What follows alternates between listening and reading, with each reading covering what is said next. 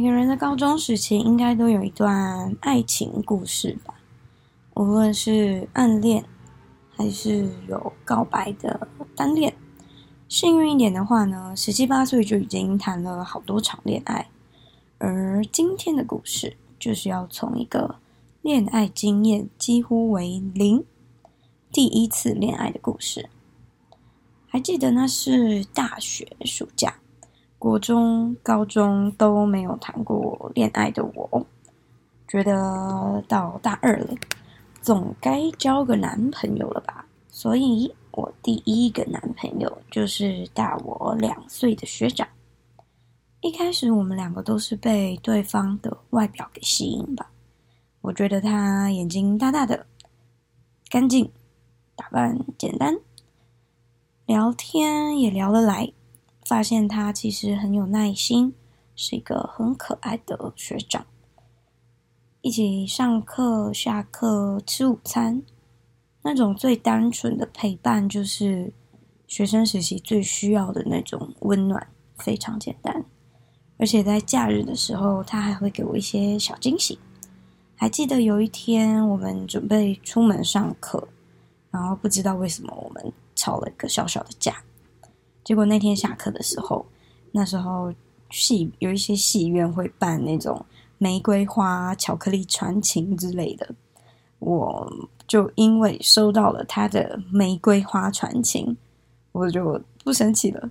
少女的心就是这么好被安抚，也就这样子在一起一年多，到了他毕业的那年，一个毕了业又当完兵的男人。出了社会第一份工作，对他们来说应该是很重要，而且压力非常非常的大。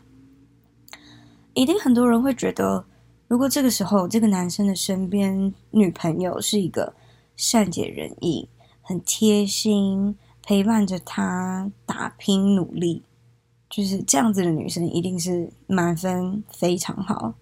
但有没有人想过？还是学生的那个女朋友，她其实还没有准备好。她其实还没有准备好要接受自己的男朋友。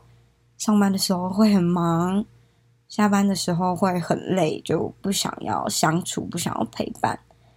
假日的时候一定又是休息，然后做自己的事情，打电动啊，让自己放松。所以两个人。如果是这样子相处的话，肯定是会吵架吧？就越来越多的吵架，越来越少的相处。当然，这中间我也有想过要独立一点，就是找很多事情来做，无论是去运动啊、去看书啊、跟朋友出去玩社团，花了非常非常多的时间来填补那些空闲的时间。曾经是属于男朋友的那段时间，但。中间真的发生了太多太多的争吵，吵了什么？其实到后来我真的也忘记了，我只记得那时候我的计划里面都有他，但属于他的位置却是空的。于是，我还是提了分手。跟他提分手的时候，他他哭了，他哭到让我觉得我好像做了什么。伤天害理、杀人放火很很严重的事情，他哭得让我很揪心，很舍不得。但其实我我自己的心也很累，我已经等他好久好久，我等到我都疲乏了。所以我们最后还是决定分手。然后他告诉我的最后一句话是。我觉得我们到最后一定会回到彼此的身边。过没多久，我就去日本放暑假的时候，去日本游学，想要让自己沉淀一下。回到台湾，一样回到自己的生活，开学、上学、放学、上课、下课，他还是会关心我，时不时的问候。然后我们还是会见面，因为其实，在分开的那段时间，自己当然也会想，如果那时候我再多忍耐一点，多陪伴他，即使他不需要我。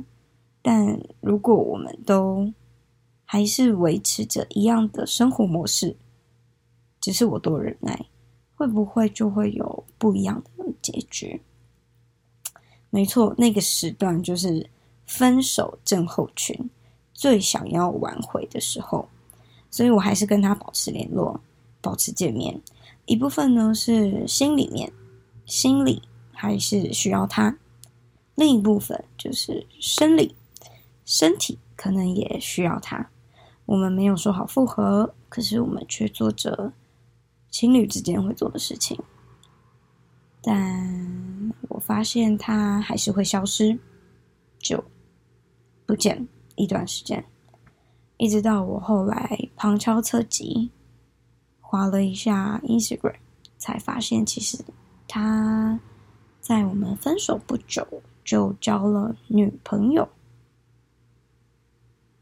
应该说是他高中的前女友吧。我非常清楚，当时我看到照片，看到女生的发文，我的心情是如何，我就觉得。上气不接下气，我觉得我眼前的世界在旋转，我的生理，我的身体有一种非常明显的排斥的感觉，差不多有三分钟的时间，我都是没有办法喘过气，我觉得很难受，是一种很难受，胸口闷闷的感觉。我那时候还拿起我的手机。记录下来这种心情，这种生理反应，因为我觉得太酷了，我觉得太有趣，我从来从来从来没有这样子的反应过。然后我就赶快传了讯息，打了电话给我在国外的哥哥，因为时差的关系，所以他还没有睡觉，就边哭啜泣，跟他说我有多难过，跟他说我有多伤心。想当然，后来的故事就是我们分手了，我们没有继续走下去，因为他选择了当时的女朋友，他无缝接轨的那个女生。之后我也没有再追踪他们有没有持续在一起啊，有没有很甜蜜，I don't care。但我只觉得自己当时真的好傻，好天真。还以为他回来找我的时候，就是已经准备好要回到我的身边。我觉得他，我以为他想清楚了，但其实没有。他是我第一次用感情付出真心这么爱的人，但也是第一个帮我上了一课的人。他让我了解到，没有什么是先分手之后。再想一想，没有什么分开之后，我们再讨论。分开就是分开了，分开之后，这个人跟你一点关系都没有，没有什么谁要对谁负责，你也没有办法再对他秋后算账。说了分开之后，其实该对自己负责任的人，只有你自己。所以事后我也会想，这段感情中间我们缺乏的是什么？可能是沟通，可能是更多的陪伴，可能是更多的把彼此的心情讲出来。但是其实二十出头岁的我们，我们根本还不够成熟，我们还不知道要怎么样去面对自己心里最真实的想法吧。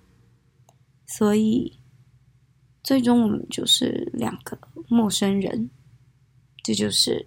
这个故事的结尾。我是戴安娜，我们下个故事见。